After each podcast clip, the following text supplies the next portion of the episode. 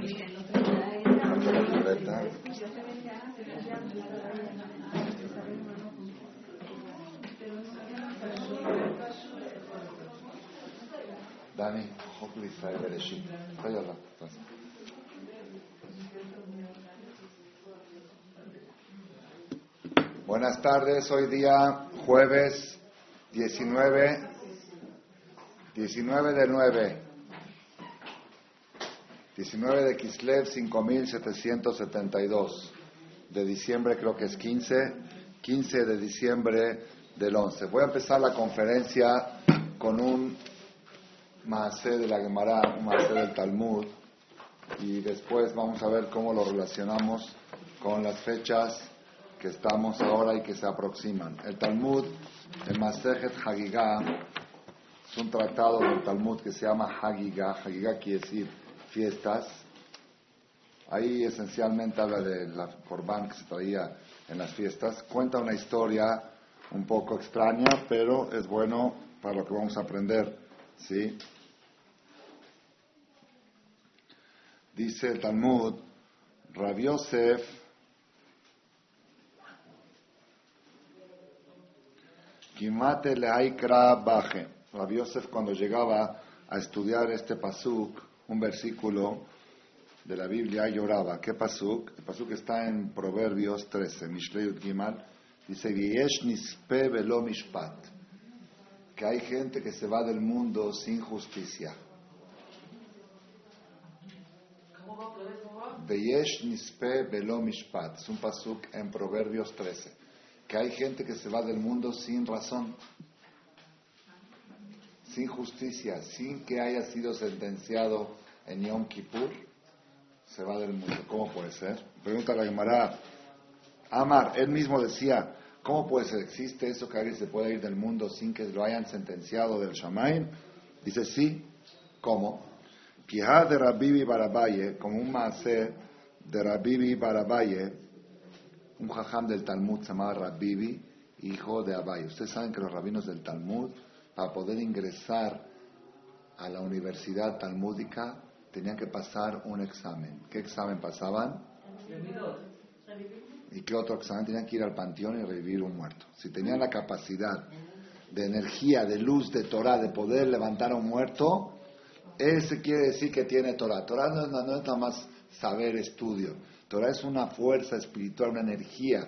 Entonces, si el Jajam estaba en ese nivel de que la Torah la tenían tan impregnada que con la fuerza de la Torah podía levantar a un muerto, ese entraba en el Talmud. Rabbi Barabaye era uno de estos rabinos talmúdicos y él, Gabe No sé por qué razón, por eso es una historia un poco extraña. Él tenía amistad con el ángel de la muerte. Es bueno tener amistad con, con esos. ¿ah? Es como uno dice, yo soy muy amigo del jefe de la SCUM, jefe de Hacienda o del verdugo. Este era amigo del ángel encargado de llevarse vidas. Tenía, tenía amistad. No sé de qué le podría servir esa amistad. Quizá para enseñarnos lo que vamos a aprender ahora. Amarle el escuchó Rabibi que el Malach le dijo a un encargado. El a veces va él mismo y a veces manda a sus soldados. Tiene soldados le dijo a su encargado, Zil Aiteli, ve a recoger a Miriam Megatla Sear, Miriam la peluquera. Había una que se llamaba María, Mari la peluquera. Tráeme a Mari la peluquera, Megatla Sear Nashia, que peluquera de mujeres del salón, ella es la peluquera. Ya llegó el tiempo de ir a recogerla. Ve por ella. Atia Azal fue el encargado, el enviado del Malach y le trajo a Miriam la maestra. Miriam Megat la Dark, Miriam la que enseña a niños. Amarle, se equivocó, amarle le dijo el Malach Amavet a su encargado, Ana Miriam Megat la Sear Nasham, yo te dije la otra Miriam, yo te dije Mari la peluquera, ¿qué me traes a Mari la maestra? Amarle le dijo, bueno, entonces déjame la regreso a Mari la maestra y traigo a la otra. Dijo, no, ya que está, déjala. Oíd aitita le vele miniana.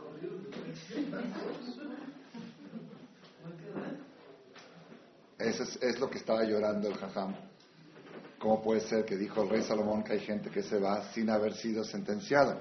Le preguntó, le preguntó el Mavet, o el Jajam le preguntó al Malach Mavet, ¿cómo pudiste llevarte un alma, una vida que no estaba decretada que se tenía que ir? ¿cómo pudiste? Dice, muy sencillo, Avane quita metara beada. Ella tenía una pala, no, tenía, perdón, la, la antorcha del horno. La Miriam, la maestra, estaba horneando pan. Tenía la antorcha del horno. Babaka shagra o magria tanura.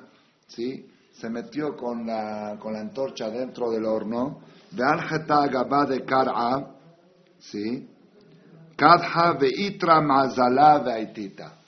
Tenía ya una antorcha de fuego y estaba arreglando algo del horno y mientras estaba arreglando apoyó la antorcha en sus rodillas, arriesgó su vida al apoyar una antorcha en su vida, eso le quebró su mazal y por eso se puede decir que la única forma que se puede ir una persona antes de tiempo sin haber sido sentenciado en Kippur es cuando él arriesga su vida, se pone en riesgo, se pone en una situación sea, si se peligra su vida para obtener, sí, entonces hay que tener mucho cuidado, especialmente en las vacaciones, que la gente va a juegos peligrosos y cosas como esas.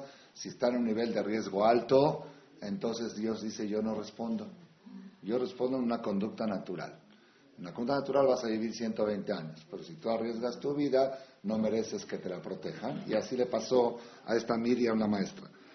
Amale Rabibi Barabaye, le preguntó Rabibi Barabaye al Malach Amavet, Itlehu Reshut, Leme ¿tienen ustedes permiso de actuar así?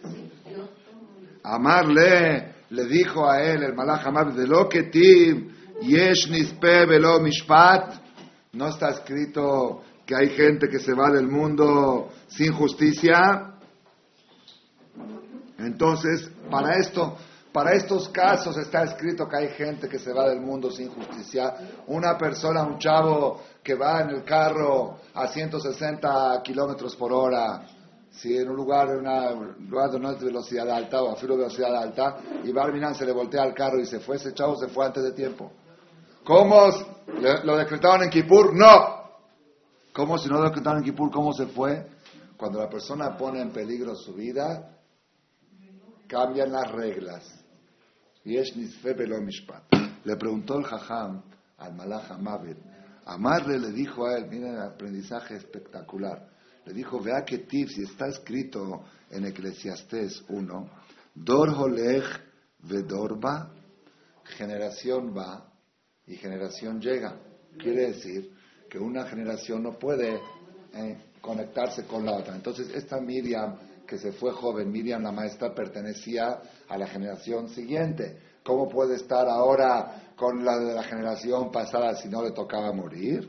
Amar dijo, no hay ningún problema. De Raina leu ana atemalu leu de lara vadar mashlimna lele duma.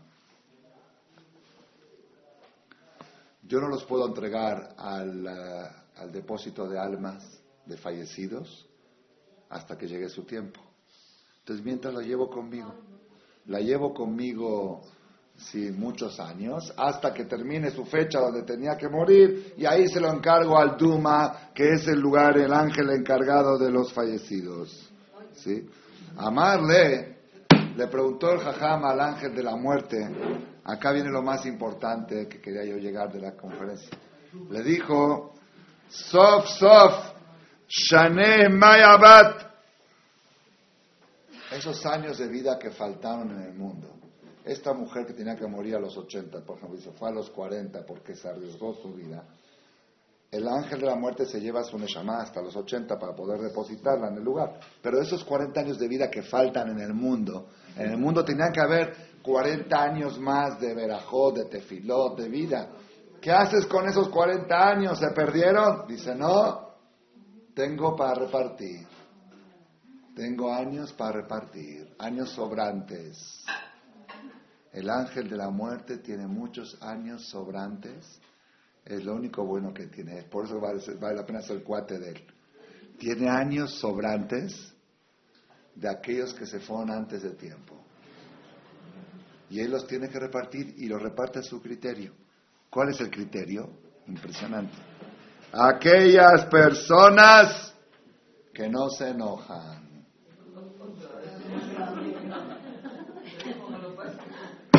De, Mavir Bemile, aquellas personas que son Mavir al Midotav, que cuando tienen razón para exigir justicia no la exigen, ceden sus derechos. Como dijimos un ejemplo ayer, tiene su silla apartada en el Knis en Roshonai Kippur y llega y ve a otra señora sentada en esa silla y tendría el derecho a decirle, perdón, es mi silla. Y va y se busca otra. Eso se llama ceder sus derechos. Y si, de, ligas mayores, y si diría, si diría esta señora, perdón, es mi silla, no está haciendo ningún pecado, está exigiendo sus derechos normales. Y sin embargo cede sus derechos, él se llama vida al esta persona tiene crédito con el ángel de la muerte para recibir años extras de vida. ¿De dónde tiene el ángel de la muerte años sobrantes de vida? De aquellas personas que vivieron menos de lo destinado porque arriesgaron sus vidas. ¿Cuántas cosas importantes aprendimos? Lo más importante es lo último. Lo primero es traumante, pero lo último es lo más interesante. Que hay manera, hay manera de vivir más años de lo que les toca a uno. Entonces, Rabutai, que sepan que cuando alguien te ofende o hace algo en contra de ti y que tú tienes derecho a protestar, ya sea tu marido, ya sea tu suegra, ya sea tu cuñada, ya sea tu vecina, y tienes todo el derecho a protestar. Tienes un billete de lotería en tus manos. ¿Cuánto vale ese billete de lotería? ¿Cuánto vale un día más de vida? Si vienen todos los millonarios del mundo, del mundo, y ponen todo su dinero aquí en este cuarto de Marcela, lo llenan en efectivo hasta el techo, y quieren todos juntos comprar un día de vida, ¿pueden? Entonces quiere decir que la vida vale más que todo ese dinero. No importa, la salud es otro tema. Está, bien, está en vida con salud o vida sin salud. Eso es un tema, lo podemos discutir en, otro, en otra oportunidad. Porque para la Torah vida sin salud también vale. Y quizá vale más que la vida con salud. ¿Okay? Es otro tema para otra conferencia. Por eso no quiero que me, me haga caer en la trampa ahora. ¿ok? Vida, vida. Para la Torah el concepto vida es un concepto espectacular, excepcional. Pero si usted quiere, mientras lo dejamos vida con salud que vengan todos los millonarios del mundo y que quieran poner todo su dinero para comprar entre todos un día de vida más, ¿pueden? Por eso hay un dicho que dice, el tiempo vale oro.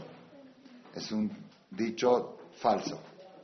El tiempo vale oro es un dicho falso. Los que escuchan los cassettes del rabino de Marcela saben que ese dicho no es, no es verdadero. ¿Por qué? El dinero vale más que el, tiempo vale más que el oro. ¿Por qué? Porque tiempo compra oro y oro no compra tiempo. Con tiempo puedes comprar oro y con oro no puedes comprar tiempo. Entonces, si tú invertiste tiempo para comprar oro, toda inversión que no puede ser recuperada es una mala inversión. Si tú invertiste tu tiempo para comprar oro, si ahora no puedes vender el oro y comprar tiempo, entonces es mal negocio. Lo más valioso que hay es el tiempo. No hay, no hay, no hay alguien en el mundo que te pueda ofrecer vivir un día más de lo que tienes destinado. Hay una sola parte en toda la literatura judía que te ofrece ese negocio. Gemara Hagigá, hoja 5, columna 1. La única forma que la persona puede vivir un día más o dos días más de lo que tiene destinado es de los años sobrantes que tiene en la bodega, en, en la cuenta del Malach ¿Y de dónde él tiene cuenta de años sobrantes de gente que arriesgó su vida y se fue antes de tiempo? Él tiene derecho de repartir esos días únicamente a las personas, ¿cuáles? Que agarraron el billete de lotería y lo aprovecharon. Porque tienes el billete en la mano cuando te hicieron enojar y puedes responder, tienes el billete en la mano. Si te respondes, lo rompiste. Entonces, ¿qué fuerza tiene el tema este de que la persona sea Ma'avir al Midotar? Rabotai, a ver, ¿qué querían preguntar? A ver. ¿Él cómo puede tener ese derecho si Hashem ya puso el tiempo que la gente va a vivir? puso 120 años. ¿Él puede poner 121? Es lo que dice acá que sí. O sea, él puede decir, aunque Hashem haya puesto el tiempo. Sí, sí, sí, esa es, la, esa es la novedad. Si no, si no fuera tan novedoso, no sería tan atractiva la clase. Esa es la novedad de la clase. Lo que todos siempre sabemos es que el destino es el destino. Hoy aprendimos dos cosas. Una, que una persona puede morir antes de tiempo, si es que arriesgó su vida. Esa es la primera, que esa espanta un poco, pero es bueno saberla. Porque a veces uno dice, pasó una tragedia, pasó un accidente, este, de, todos modos tenía que pasar. No de todos modos. Si la tragedia fue resultado de que la persona se puso en riesgo, hizo algo riesgoso, no necesariamente esa persona murió en su tiempo. Es lo que estudiamos hoy. Esa persona se fue antes de tiempo por culpa suya. ¿Por qué? Porque fragiliza como dice Itra Mazale, cuando una persona se pone en, hace cosas riesgosas, se hace vulnerable, pero una novedad, a poder irse antes de tiempo. Pero la otra novedad es que esos días sobrantes hay que hacer algo con ellos. ¿Quién tiene el derecho a repartirlos? El mismo, el que los recogió. Pero él tiene derecho solamente con un criterio, no dos criterios, un criterio. No dice el que hizo Kibuda Baem, agrégale años. ¿no? no dice el que hizo tal acá, agrégale años aquel que cede sus derechos. Mavir Amilotar. ¿Qué business? ¿Qué negocio? ¿Qué negocio? No se lo pierda. Dice, dice, ese. Porque si habría muchos compradores, nos tocaría pocos días a cada uno. ¿Ok? Entonces a mí me conviene que no haya muchos clientes para esta mercancía. ¿Ah? ¿Por qué? Porque si el Malajada tiene ahora como está la situación hoy en día de tanta gente joven que se va, y muchos de ellos se van, en Panamá, cuando hubo por segunda vez un accidente de cuatrimotos y se fue una pareja joven, novios, él de 20 y ella de 19, estaban montados en la cuatrimoto y se voltearon los dos. En la hora del entierro, el Jajam Sion Levi Alaba Shalom dijo, ya pasó una vez y esta es la segunda. Dice, la tercera yo no entierro. Yo no doy el servicio porque es suicida. El que se sube a las cuatrimotos es suicida y yo no entierro. No doy servicios. Lo entierro detrás del paredón como uno que se pegó un balazo. Hoy en día, ¿cuánta gente joven se va por haber arriesgado su vida? Esos murieron antes de tiempo. No vayas a decir que ya había llegado, de todos modos se iba a morir. No, no, no, no. ¿Ah? Por eso estoy hablando cuando se arriesgan su vida. Niños antes de bar mitzvah, probablemente como no son conscientes, no se considera que arriesgan su vida. A partir de bar mitzvah ya son conscientes y hay que enseñarles a no hacer cosas peligrosas. Si hace algo peligroso y se va, es culpa de él, se fue antes de tiempo, sobran 70, 80 años para repartir a aquellos que se quedan callados a ofensas. ¡Qué negocio! ¡Qué negocio! Y Baruch Hashem no hay muchas señoras que lo están escuchando para que sean pocas las que se repartan. ¿Ah? Hay muchos, créanmelo de veras, créanmelos que Malach tiene muchos años con él, muchos para repartir, y hay pocos clientes a quien dárselos. ¿Y mientras el alma no descansa? Eso es otro tema, que hasta que no llegue su tiempo, él está paseando con el Malach por todo el mundo. Es otro tema, pero esos temas no, eso no viene a la clase. A la clase viene para lo último. El mensaje de la clase es lo último. El gran negocio que es vivir en pareja y no enojarse con el marido. Y con la suegra y con la cuñada. Y aunque tengas razón. Claro, porque si no tienes razón, pues, ¿qué chiste tiene? No tienes razón, hasta un lado. Pero cuando tienes razón, Mavir al tar Tienes toda la justificación para quejarte y para enojarte y para armar un escándalo. Eso son, ese es lo que dijimos ayer en la conferencia Israel. Ese es el nombre Israel. ¿Qué es Israel? ¿Qué quisiera para Israel? Las que estuvieron el viernes a la noche ya lo saben. Aquí hay algunas señoras que estuvieron en la de Shah del viernes en la noche. Y las que estuvieron en la conferencia de ayer también ya lo saben, pero las que no, ni el viernes ni ayer en la tarde, repito, ¿qué quiere decir la palabra Israel? Si te llega a preguntar un goy en la calle, una ijira, una goya, como muchas veces pasa, ustedes son el pueblo de Israel, ¿me puedes decir qué quiere decir Israel? ¿Tú qué vas a decir? Pues no, era el nombre de mi del abuelito que fundó al pueblo. Te voy a decir, perdón, yo sé que el que fundó al pueblo se llamaba Jacobo, Abraham, Isaac y Jacobo. Sí, pero se lo cambiaron a Israel. ¿Y por qué se lo cambiaron? ¿Dónde está escrito que se lo cambiaron? En Génesis, en Bereshit, en la Perashá la semana pasada. ¿Y por qué se lo cambiaron? ¿Cuál es la etimología de la palabra Israel? ¿Qué es? No. Y eso sería Israel. No somos Israel, somos Israel. Sar, es otra, es otra, es otra, son otras, pero, ay, morato. Pero hay que estudiar la Torah, claro. Hay que estudiar la Torah en, a ver, hay que estudiar lo que dice la Biblia primero, después las de la Shot. ¿Qué dice el Pasú? ¿Por qué te llamó Israel? Ya, ya está, ya no le busque otra. El Pasú dice, te vas a llamar a partir de hoy Israel, porque Sarita y Melohim y Manashim Batujal. Israel es Sar El. Esa es la etimología de la palabra, Sar El. Sar El es ministro. Sar es triunfador porque ministeriaste, luchaste contra ángeles y contra personas y ganaste. Sarita y Meloim, ¿qué es Sarita? No Sarita de Sari. Sarita, Sarita porque ministeriaste, luchaste, competiste contra ángeles y contra personas y les ganaste. Ayer, hoy no puedo repetirla porque se me va a ir la conferencia. ¿sí? Ayer explicamos ¿Quiénes son los ángeles y las personas que Jacob le ganó? Las personas es Labán, el suegro, y, el hermano Esav. ¿Y quién es el ángel? El ángel de Esav. Jacob ganó. Jacob ganó con el suegro. Ganó con el suegro.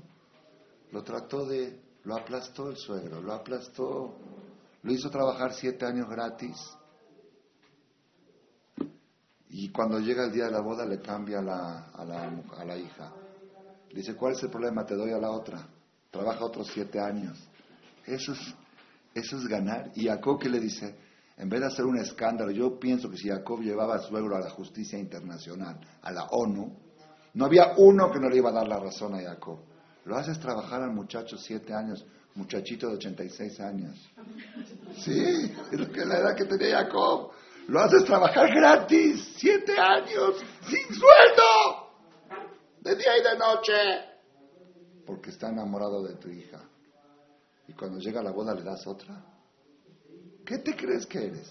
Era para que Jacob lo agarre al suelo y lo ponga contra la pared y lo ahorque. Y podía hacerlo. Jacob era muy fuerte. Si era fuerte, Jacob no era fuerte. ¿Quién le dijo que era fuerte? La piedra. No había una piedra que para moverla se necesitaba 20 personas y Jacob la movió con un dedo como una corcholata, dice Rashi. Jacob era fuerte fuertísimo de Jacob. Así le hacía al suegro y lo, tumbaba. Y sin embargo, suegro, ¿por qué me engañaste? No, es que aquí nuestra costumbre es que lo damos a la menor antes que a la mayor. Pero no hay problema, yerno, sobrino. Era sobrino y yerno. Trabaja otros siete y te doy a la otra. Sí, suegro. ¿Ese es ganador?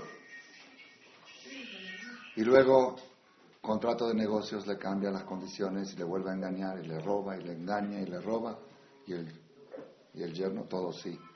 Se murió una, una ovejita en la noche porque hizo frío. Me la pagas, le dice el suegro al yerno. A mí, a mí, digo en árabe porque eran, eran, eran halab, era así, era la A mí, nevó, hubo tres grados bajo cero, ¿qué culpa tengo yo? A mí me vale. Había ayer 100 ovejas, hay 99, me la, me la repones. Así dijo Jacob. Ahí yo, Mahalani, Jore, Bequera, Telefalo, de Leja, Miadía, Jatena, Miadíteba, Genubetillo, Mugnube. Si entraron rateros y robaron, compañía de seguro, Jacob. Así era todo, todo en contra, todo en contra, todo en contra. Ese es el ganador. Luego se entera que su hermano lo quiere enfrentar con 400 soldados. Que le manda a Jacob regalos, 200 chivos, 300. Se aposterna, se hinca Jacob podía contra Esaf, sí podía, sí podía. Si sus dos de sus hijos destruyeron una ciudad, con los doce hijos, lo descuartiza, lo hace pedacitos a Esaf, con la ayuda de Boreolam, con la fuerza que tenía. ¿Qué hace Jacob? Le manda un regalo y le manda otro regalo y se hinca. Y cada mes le mandaba regalos. Ese es el ganador. Va y pelea contra el ángel de Esaf y sale cojo. ¿Ese es el ganador? Ah. Perdedor a corto plazo y ganador a largo plazo. Porque si Jacob hubiera hecho un escándalo al suegro el día que le cambió a la mujer, no habría pueblo dice no habría conferencia de tres mil años después. No estaríamos aquí. Me las aguanto y me las aguanto porque me estoy haciendo multimillonario a largo plazo. Jacob nos enseñó, y ese es el nombre de Israel. Israel quiere decir, si alguien te pregunta, ¿qué quiere decir Israel? Judío ganador. ¿Y cómo hace el judío para ser ganador? Agacha la cabeza y deja pasar. Es la fórmula del ganador. Por eso el nombre de Jacob no se borró, quedó. No es como Abraham y Abraham, que ya nos llamamos Abraham y no Abraham, no se puede llamar Abraham. Sarai y Sara, que ya cambió a Sara. Jacob cambió a Israel, pero ¿cómo se llama? También Jacob, ¿qué es Jacob? Jacob es talón, Israel es ministro. La fórmula de llegar a ser ministro es ser talón. Por eso quedan los dos nombres. El año pasado, como en esta fecha, me tocó viajar a Israel, al Brit Milá de mi nieto. En Shabbat fue en Shabbat Perashat Vayeshev, como este año, como esta Perashat. Y a la hora del Brit Milá, ¿cómo le llama a mi yerno, a mi, nieto, cómo le llama? Jacob Israel. Le pregunté el nombre de quién, de Rabba Buhatzira o de, o de Steipeler. Dice, no, el nombre de Jacob vino. Así me dijo. Jacob se llamaba Jacob Israel. Le dije, la nunca lo había pensado, porque en la Biblia nunca aparecen los dos nombres juntos. Nunca dice, y le dijo Dios a Jacob Israel. O aparece Jacob o aparece Israel. Pero él le puso Jacob Israel. Y es verdad, el nombre del patriarca es Jacob Israel, no es Israel. Ni Jacob, es Jacob Israel. La fórmula para llegar a ser Israel es Jacob. Saber agachar la cabeza. Esto es Rabotai, un mensaje, ser ganador a largo plazo. Ser ganador a largo plazo. Espérense porque quiero, hoy tengo algo, algo, algo bello, bello para los que estuvieron en la conferencia de ayer y para los que no estuvieron, algo que va a complementar. Nada más quiero contar un ejemplo más que quiere decir ganador a largo plazo. Hay una historia, quizá alguna vez ustedes la escucharon porque es muy remota, yo me la escuché de chiquito, desde el kinder, la, escuché en la escuela y después la, la volví a escuchar varias veces. Una historia muy famosa, muy conocida, de un rabino grande, en este momento no recuerdo su nombre, en Europa, que él manejaba un fondo de préstamos para necesitados, préstamos sin intereses. Llegó un día una persona muy pobre de la ciudad, creo que era el shamash del Knis o algo así, a pedirle un préstamo al Rab para casar a su hija. El Rab con mucho gusto le dio del GMAG del fondo que tiene, por decir una cantidad, le dio 50 mil pesos, 100 mil pesos para los gastos de la boda, que él se los iba a pagar en tanto tiempo. ¿Está bien? le dio el dinero al, al Shamash, creo que era Shamash. Bueno, llega el tiempo de vencimiento y este Shamash viene a regresar el dinero al Jajam. Aquí están los 20 mil o 30 mil pesos que le debo. Aquí está. El Jajam estaba muy concentrado en su estudio. ¿Sí se acuerdan de esa historia? Y puso el dinero dentro del libro para no interrumpir su estudio y abrir la caja fuerte y guardar el dinero. Lo puso acá dentro del libro. Y terminando de estudiar, se ve que se picó mucho Jajam con el estudio. Terminando, cerró el libro, guardó su libro. pasan dos, tres meses. Jajam va a revisar las cuentas del GMAG, del fondo de los que deben, los que no deben. Ahí aparece que el Shamash debe 20, 30 mil pesos. Manda a llamar al Shamash y le dice, oye, ¿qué pasó con tu préstamo? Ya está vencido 33 meses. ¿Cómo, Jajam? Yo se lo pagué. Le dijo, ratero y mentiroso. Ratero y... Di no puedo pagar. Di no quiero pagar. Pero ratero y mentiroso. Y él dice, yo se lo pagué. Y el jajam, entonces, en sí se empezó a correr la voz de que el shamash no le pagó al jajam y aparte dice que sí le pagó. ¿A quién le vas a creer más, al jajam o al shamash? Pues al jajam. Y toda la gente hablando que esta persona ratero, que es mentiroso, que ratero, que mentiroso. De tanta vergüenza. Toda la comunidad está hablando del tema. Fue el tema, del chisme de la ciudad, ¿ya se imaginan? ¿Sí? Se tuvo que ir a vivir a otra ciudad. Se fue, se fue a vivir. No, no podía, ya no podía vivir ahí. ¿Quién le iba a casar? ¿Quién iba a hacer negocios con él? ¿Quién le iba a hacer, le iba a prestar algo? Y aparte la cara, la cara. Iba por la calle, iba al mercado y todos lo veían. Este es el que le robó el dinero al jajam y para colmo se niega. Dice que es... Pasan tres años y al jajam le tocó volver a estudiar esa hoja que estaba estudiando en aquella época, porque los jajamim van estudiando y repasan, ¿no? En tres años le tocó abrir, saca el libro, el mismo libro que tenía aquel día y abre y ve los 30 mil pesos ahí. Shema Le vino a la memoria todo, porque con la ley de asociación psicológica, al ver la hoja de Gemara, ¿Se acuerdan? ¿Saben cómo es la ley de asociación, no? Cuando tú estás en un viaje y estás leyendo algo, cada vez que leas algo te vas a acordar de ese viaje. Cada vez que viajes te vas a acordar de lo que leíste. Está viendo la Gemara y el dinero se está acordando de que vino el Señor a entregarse. Shema Israel. Shema Israel. ¿Qué hace el Jajam ahora? ¿Qué hace? Perdón y perdón y mil veces perdón. Lo manda a llamar a la otra ciudad, le paga el viaje y le pide perdón y mil veces, pero dice, ¿de qué me sirve todo su perdón?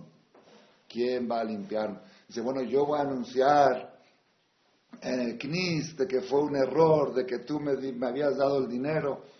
Dice Jajam, ¿quién le va a creer? La gente que va a decir, mira, el Jajam es tan bueno que para limpiar el nombre del Shamash inventó un cuento porque le dio lástima de Hazito Shamash que se tuvo que ir de la ciudad. La gente no va a creer. A mí no me sirve el perdón. Ya no, lo, el, daño que se me hizo ya no tiene remedio. ¿Qué puedo hacer, La verdad me da mucha lástima de usted que usted su conciencia la tiene así, pero el daño que me hizo ya, no, ya es irreparable, irremediable. Dijo el Jajam, no te mueves de aquí hasta que buscamos una solución a esto. De repente se le prende el foco al Jajam porque Hashem lo quería al Jajam y dijo, ya tengo una idea, una idea. Tú tienes un hijo para casar, yo tengo una hija. O al revés, yo tengo un hijo y tú una hija. Vamos a consuegrar. Y ahí sí, nadie se le va a ocurrir que el jajam va a consuegrar con un ratero y un mentiroso. Ahí sí la gente, ahora sí el jaján se va a parar y va a contar la historia. Así para demostrar que esto es verdad, mi hija, mi hijo se va a casar con tu hija. Y así fue. Se para el jajam en el knis y se rebotay. Con mucha pena de todos ustedes tengo que decirles, Hatati, Aviti, Pashati, Hace tres años pasó así, así, y ahora que me tocó volver a estudiar esa Gemara, encontré los billetes en el libro y estoy muy apenado y muy avergonzado ante Dios y ante esta familia porque se le salió mal nombre y no sé qué. Y toda la gente sonreía y decía, man, cuernos, mangos. Este está haciendo el está haciendo el cuento, está haciendo el cuento hasta que anunció. Y para corroborar que esto es verdad, mi hijo se va a casar con la hija del Shamash. La boda están todos invitados, una boda de mil personas, para que toda la ciudad se entere de que hubo un error de parte del Jajam.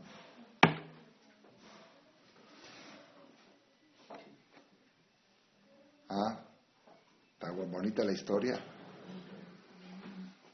Ahora miren cómo el Jafet Haim analiza esta historia. Jafet Haim dice, a ver, dice, vamos a ver acá, dice. Vamos a ver quién ganó y quién perdió de esta historia. Dice el Jajam, ganó muchísimo porque se humilló a pedir perdón en público y se humilló a dar a su hijo, que, que seguramente le esperaban las hijas de los más ricos de la ciudad, a dar a su hijo a una familia humilde. Si el Jajam, digamos, toda esa categoría. El Shamash, ni que hablar, se benefició porque todo esto fue una forma para que finalmente la hija del Shamash se case con el hijo del Jajam, más grande de la ciudad, que nunca en el mejor de los sueños lo hubiera tocado ese partido. ¿Verdad o no? Si quiénes son los únicos que perdieron, los chismosos que hablaron a Shonara. La gente de alrededor que chismoseó y que viste que el ratero y que viste, ya te enteraste de la nueva, ya escuchaste de esa, esos son los que no ganaron nada, pura pérdida. Ese es Israel, es saber ser el ganador, decir, ¿qué gano si hablo? ¿Qué gano si transmito el chisme? Quizá al final se va a demostrar que fue otra cosa y entre ellos se van a contentar y yo voy a ser que salí perdiendo. Mejor me quedo callado. Ese es Israel. El verdadero ganador es el ganador a largo plazo. Pero me estoy aguantando, no puedo aguantarme, estoy sufriendo. Es sufrir a corto plazo y ganar a largo plazo. Ese es el mensaje con el que empezamos hoy. ¿Quieres vivir muchos años? Cállate. Cheque, tranquilo, calmado, deja pasar. Deja pasar las cosas. Y si ustedes analizan toda la gente que ha vivido muchos años, los viejitos esos, el punto en común Ah, fíjense. dejaban pasar, eh, que sea así, déjalo, gelío, gelío, gelío. Y aquellos que estaban siempre al pendiente que nadie le vaya a pisar el talón, esos son los que se van más rápido. Entonces, el gran negocio, el gran negocio. Rabotay, ¿por qué digo esto?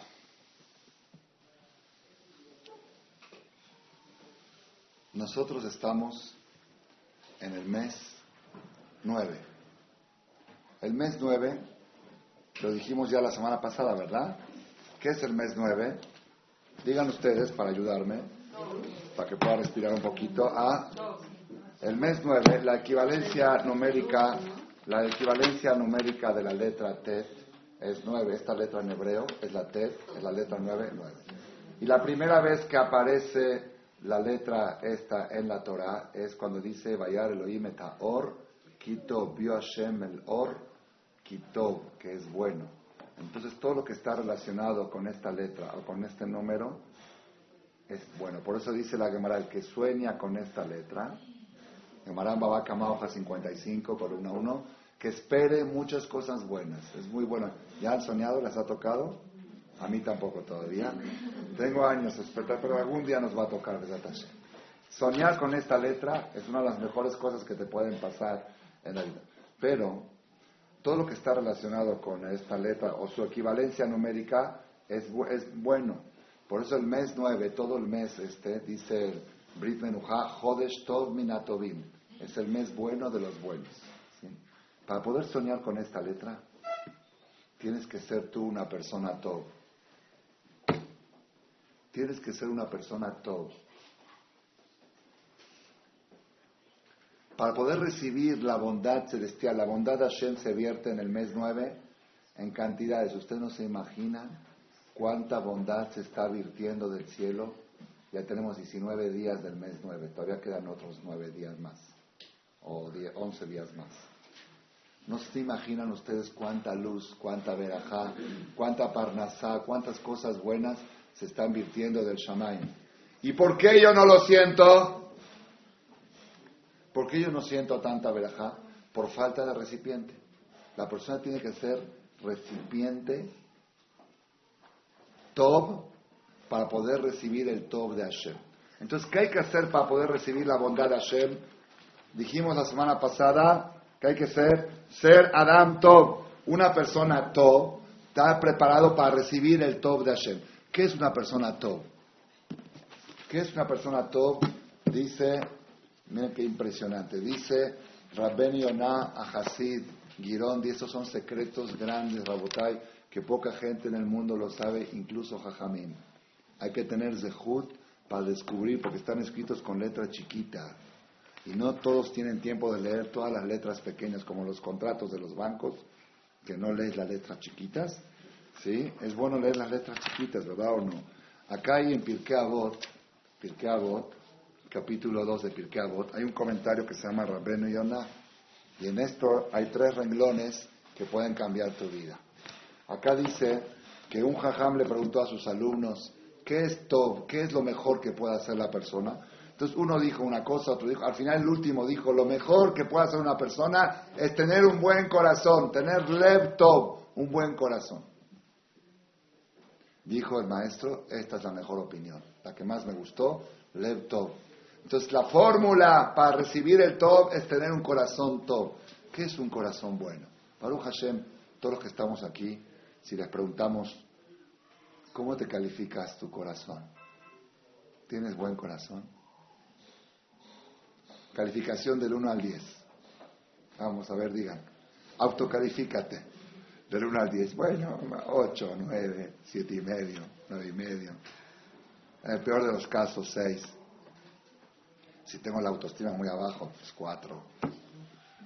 Tú eres una, hay gente que dice, yo no soy muy religiosa, ¿eh? pero tengo buen corazón, tengo buenos sentimientos.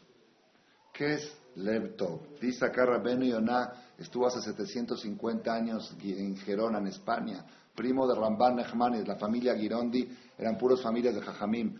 Dice Rabenu Yonah Hasid, ¿qué es Lepto? Al Kenidale Faresh. Por eso la explicación correcta de Lepto es Midata Ratzon la cualidad de la apacibilidad.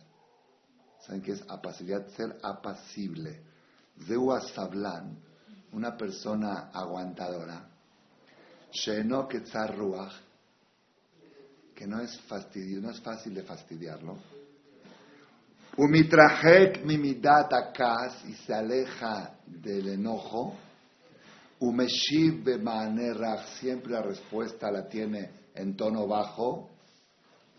Afki azul o la barra, aunque lo provoquen y le hagan algún daño, Isbeleu lo soporta, de en mar de fío y nunca sale una palabra amarga de su boca, algo feo de su boca. mantakim Su paladar siempre está dulce y lo que sale de su boca siempre son flores, aun cuando lo hacen enojar. Eso es lepto autocalifíquense. Otra vez, vamos a autocalificarnos. Puntaje, punto, punto cero. Una persona, pero escuchen bien lo que dice. Si no te hacen enojar y no te enojas, pues no, no eso no es lepto.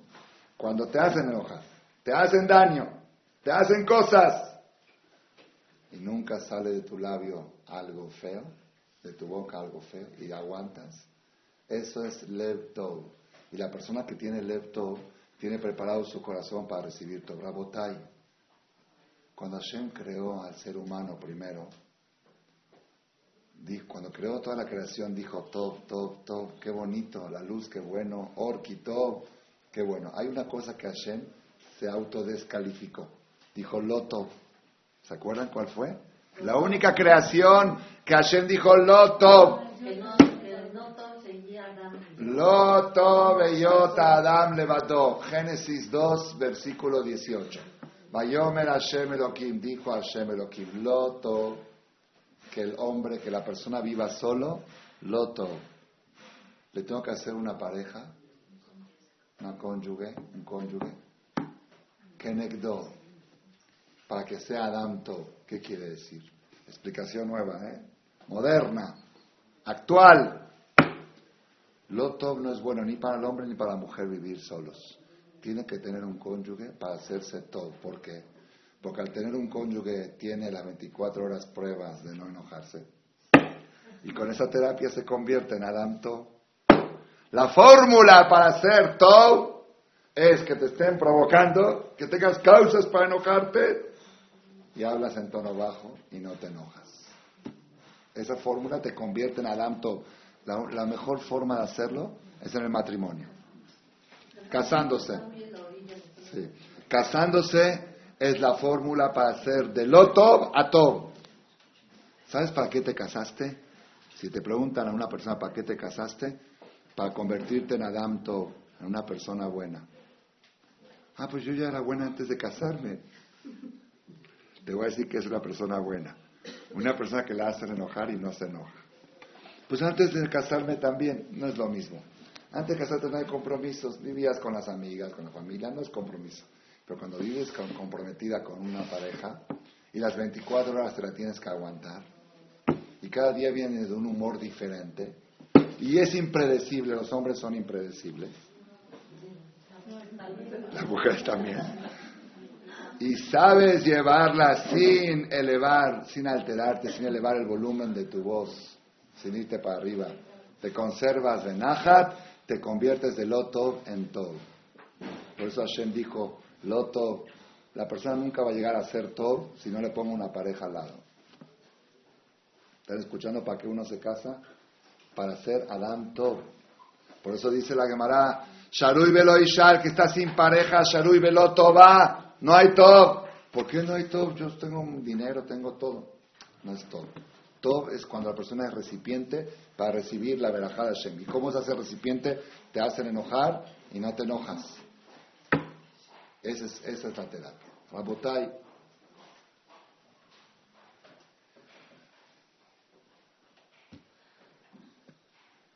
Mi maestro, el rabio de Shelita, que se le larga vida, cuando estuvo acá en México en una de sus visitas, organizaron una conferencia para los egresados de la Yeshiva de Coleaco, que en México hay como 60 o 70 jajamim que hemos pasado por la Yeshiva de Coleaco Jajam Shaukrei, Jajam Nakash, Jajam Tobal, Jajam Gabi Babor, por donde quieran van a encontrar egresados de Coliaco. Y hicieron una reunión sábado en la noche, una Melavé Malcá, para egresados, hombres y mujeres parejas. Y dijo, habló de dos temas, de matrimonio y de educación de hijos. Dijo, la clave del éxito del matrimonio es una sola palabra. Palabra. Una sola palabra me volví loco. Tenía yo 10 años estudiando con él y 20 años siguiéndole los pasos y nunca había escuchado de él que todo el matrimonio depende de una palabra, no una frase, una palabra. ¿Cuál? Así dijo él, ¿eh? Vitur. Así dijo. Ceder.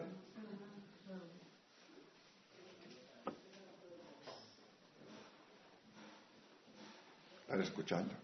Una palabra. Pero no termina y ahora viene. Nada más en el medio viene un chiste. Dicen que, la, que las, los matrimonios van como la tecnología. Primero teníamos los cassettes. ¿Se acuerdan cuando teníamos los cassettes? Después se hicieron, se dice cassette, es cuando se casan. Cassette. Después de cassette avanza a CD, CD, CD. Y si no, Barminan DVD. O si no pueden DVD, por problemas que no pueden dividir, MP3, matrimonio para tres, Barmina. Peor, peor, sí. Entonces mejor quedarse en CD, cassette y CD. Después de cassette, CD. O si quieren MP3, sí está bien, el tercero es Boreolam. Hombre, mujer y el tercer socio del matrimonio Boreolam, MP3. Ahí lo podemos aceptar. Para que no les dé trauma cada vez que vean un MP3. Ok, MP3 como la Rabotai. Vuelvo a Rabades. Dice, el secreto del matrimonio es una palabra. Una palabra. No más que eso. Cede. Cede es una palabra. No compactis. Ceder. Sidi. Vitur. Dice, pero hay un problema. La persona para ceder necesita una motivación. Se dijo, necesita una motivación. ¿Por qué voy a ceder? ¿Por qué voy a ceder? Esta primera pregunta, ¿por qué voy a ceder? ¿Qué dicen los psicólogos? Dijo Rab. Dicen, tú cede para que el otro ceda. Entonces, si tú cedes y el otro cede, entonces, por eso cuando hacemos Ose Shalom, ah, se da tres pasos para atrás. ¿Alguien les explicó alguna vez por qué se dan tres pasos para atrás? Ose Shalom Bimromab, el que hace las paces en las alturas, el que haga las paces Alenu, Alcola, Moisés, que haya paz. ¿Por qué se van tres pasos para atrás? Normal es para despedirse de Hashem, como retirarse de él. Dice, no, para enseñarte que si quieres que haya paz, tienes que estar dispuesto a dar tres pasos para atrás. Porque hay gente que dice, yo amo la paz. Le dice al marido, Ya no vamos a discutir, hacemos lo que yo digo y se termina. Para, ya, para, no pelear, para no pelear. Eso no es hacer la paz, hacer lo que yo digo para no pelear. La paz es ceder. Entonces, ¿qué dice? Yo cedo tres pasos, tú cedes tres pasos y al final hacemos las paces. Dice Rabades, pero este sistema de la psicología no siempre funciona. ¿Por qué? Porque hay veces que uno de los dos cónyuges dice, yo tengo más lo que ceder que él. ¿Él qué está cediendo? Si yo le preparo siempre la comida a tiempo, ¿qué está cediendo? Una que otra. Pero a mí me toca ceder todo el día. Entonces el negocio es que mejor que él no ceda y yo no cedo y nos, me quedo yo con lo... ¿Me entendieron cómo está el punto? Si él tendría para ceder el 50% y yo el 50% es buen negocio. Yo cedo mi parte, él cede su parte y hacemos las paces. Pero si yo tengo que ceder el 80 y él el 20, no me conviene el negocio, mejor me quedo yo con mis 80 y él con sus 20. ¿Me entendieron la, la pregunta?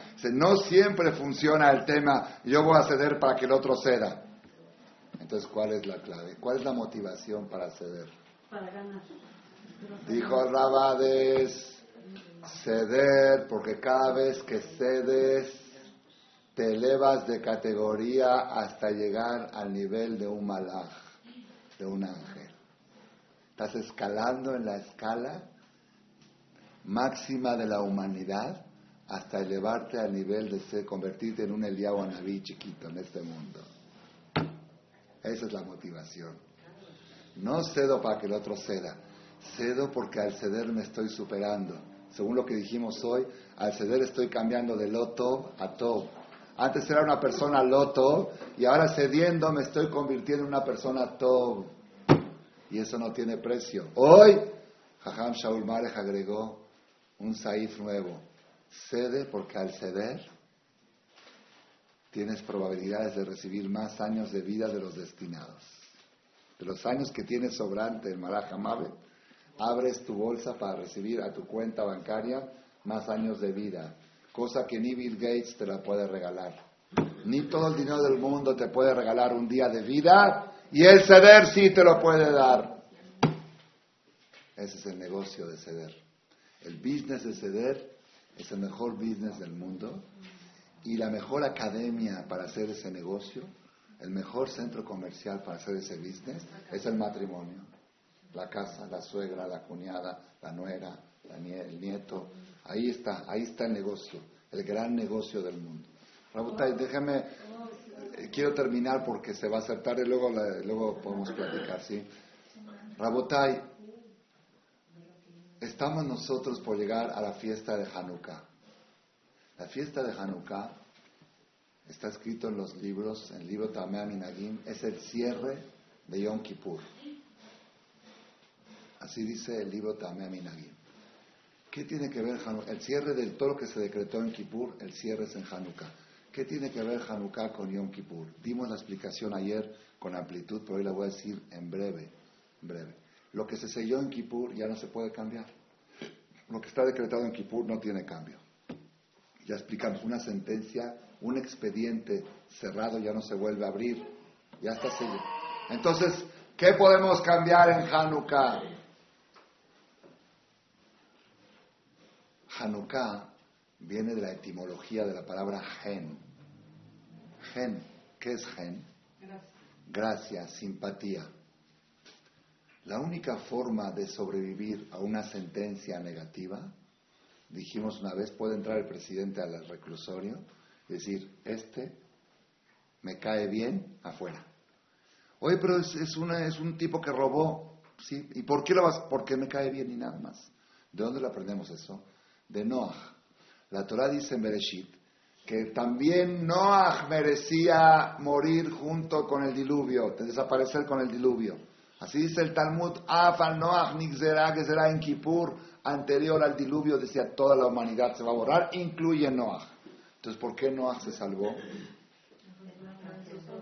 Porque Noah Matzahem Bene Hashem le cayó en gracia en los ojos de Hashem. Y esa fue la causa de su salvación. En sentencia, en expediente, ya estaba sentenciado a morir junto con toda la humanidad. Pero como él le cayó simpático y gracioso a Hashem, eso es Hanukkah, Hanukkah gen. Vihuneka, dicen en Koanim. Que tengas gen ante los ojos de Hashem para poder liberar sentencias negativas. Cambiarlas ya no se puede. Cambiarlas se podía hasta la Neilá de Kippur. Pero librarlas, sí se puede. ¿Cómo la puedes librar? Cayéndole en gracia. Entonces, ¿ahora qué tenemos que hacer? Si queremos, después de Kippur, que nos vaya bien, Gen. Hanukkah es una oportunidad para obtener Gen. Por eso se llama Hanukkah y no Nahukkah. Hanukkah, para obtener Gen en los ojos de Hashem. ¿Y cómo se hace para obtener Gen en los ojos de Hashem? Poca gente sabe este secreto, poca gente del mundo, incluso yo mismo que estudié mucha Torah lo, descubrí hace poco tiempo. Dice un libro que se llama Sefer Haredim en la hoja 70, columna 2, regístrenlo. ¿Dónde yo no estudié ese libro Sefer Haredim porque no tengo tiempo de abrir todos los libros, pero en el Hokle Israel, que es un libro que se estudia a diario, en la Perashá Vayera, en Yom Shishi, dice así: Im Adam limtzo hem bene Hashem si quiere la persona caerle en gracia a los ojos de Hashem, hay una fórmula. Lo hijos, que nunca se enoje. El abstenerse de enojar te viste la cara de gracia y de simpatía ante los ojos de Hashem. ¿Y de qué te sirve? Que si hay una sentencia de Yom Kippur, la puedes librar. Ahora entendieron por qué Hanukkah es el cierre de Kippur. Lo que no lograste en Kippur, cambiar en el expediente, puedes lograr en Hanukkah con Gen librar, no cambiar pero librar. Puedes decir Hashem, tiene razón, ahí en Kippur dije que a esta persona le toca un choque, pero como me cae simpático, no choca. Este año no va a chocar. Pero ¿cómo si en Kippur? Sí, pues yo porque soy el rey puedo, me cayó en gracia. ¿Y por qué te cayó en gracia? Porque tenía oportunidad para enojarse y no se enojó. ¿Quién le dijo esto al Sefer Hadim? Shenemar, como dice el Pasuk, Venoach Matzahem bene Hashem. Noach le cayó en gracia a los ojos de Hashem. Y por eso se salvó. Y no dice, ¿qué hizo Noach para caerle en gracia a los ojos de Hashem? No dice. Dice, Dios dijo, voy a borrar toda la especie humana, pero Noach le cayó bien a Dios. ¿Y qué hizo para caerle bien? ¿Cómo puede ser que la Torah no revela el secreto? No tendría que haber dicho, dime por qué Noah le cayó bien para yo ser igual que él. Dice, sí lo dice, sí lo dice. ¿Dónde lo dice? Su nombre, Benoah, Kishmo, Pirusho, en su nombre lo dice.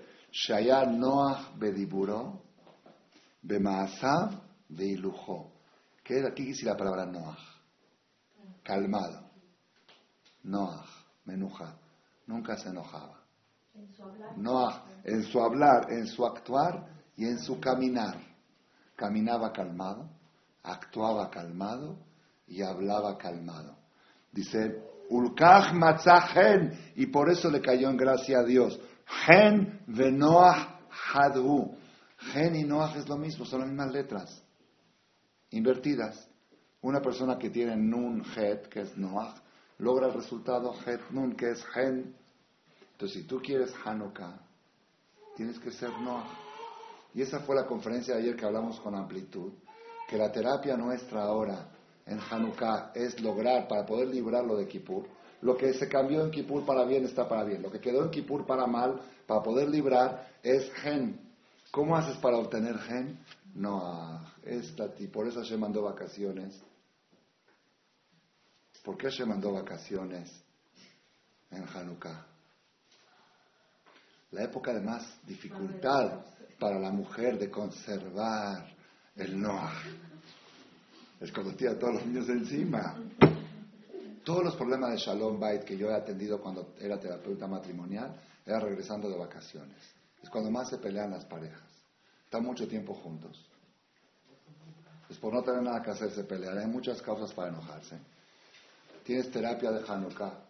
Es la única ventaja que le di a las vacaciones de diciembre. Todo lo demás es mugre, es abodazara. Lo único bueno que tienen las vacaciones de diciembre es que puedes hacer terapia de Hanukkah, de gen. ¿Cómo hago para tener gen? Teniendo a todos los niños encima y a mi marido encima y no alterarme ni una sola vez durante 15 días de vacaciones, terapia de Hanukkah. Entonces, ¿qué hay que hacer en estos días para poder recibir la luz de Hanukkah? Noah. Noah. Esa fue la conferencia de ayer en la noche. Terminé al 10 para las 9. Salgo de aquí de la conferencia. Tenía que ir rápido a un Shedelaz. ¿Saben qué es Shedelas? Un Brit Milá, la noche anterior a Brit Milá, me invitaron y por favor me pidieron que vaya porque no va a haber ningún jajam que lleve el rezo.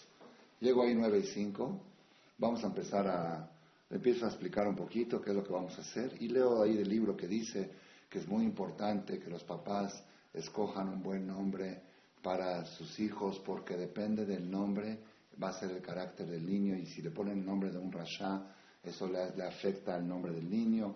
Hay gente lo aleno en Israel, lo aleno Barminan que le ponen el nombre Nimrod. Hay muchos israelíes con el nombre Nimrod. Le pregunta por qué dice es bíblico.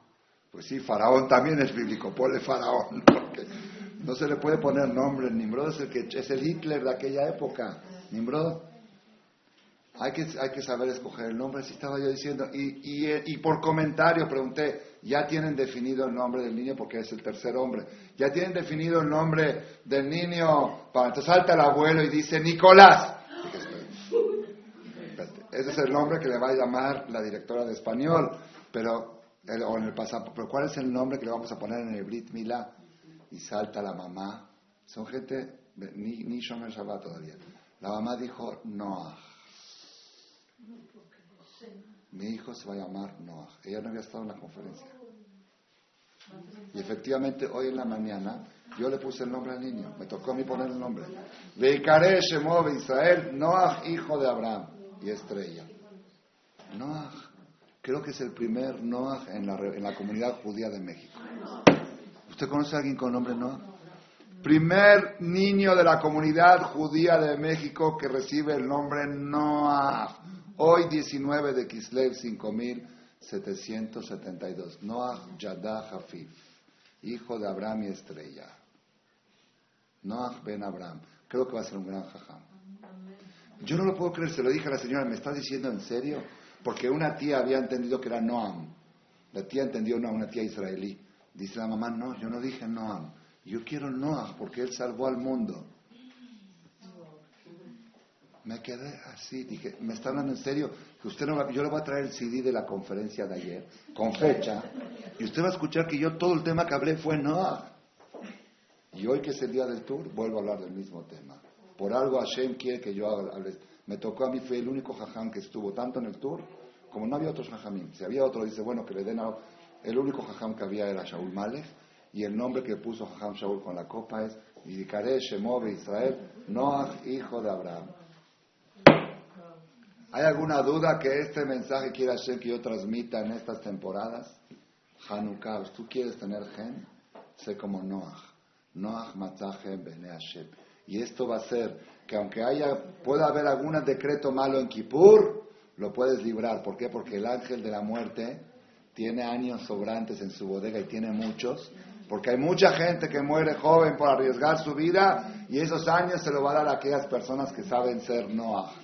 Hashem, que tengamos el Zehut, este Hanukkah de ser Noah y Matzahem Ben Hashem. El próximo jueves vamos a dar conferencia de, el día del tercero de Hanukkah, segundo tercero, segundo día de Hanukkah y la otra semana se suspende. Si el próximo hay, en 15 días no habrá conferencia y se renueva hasta enero.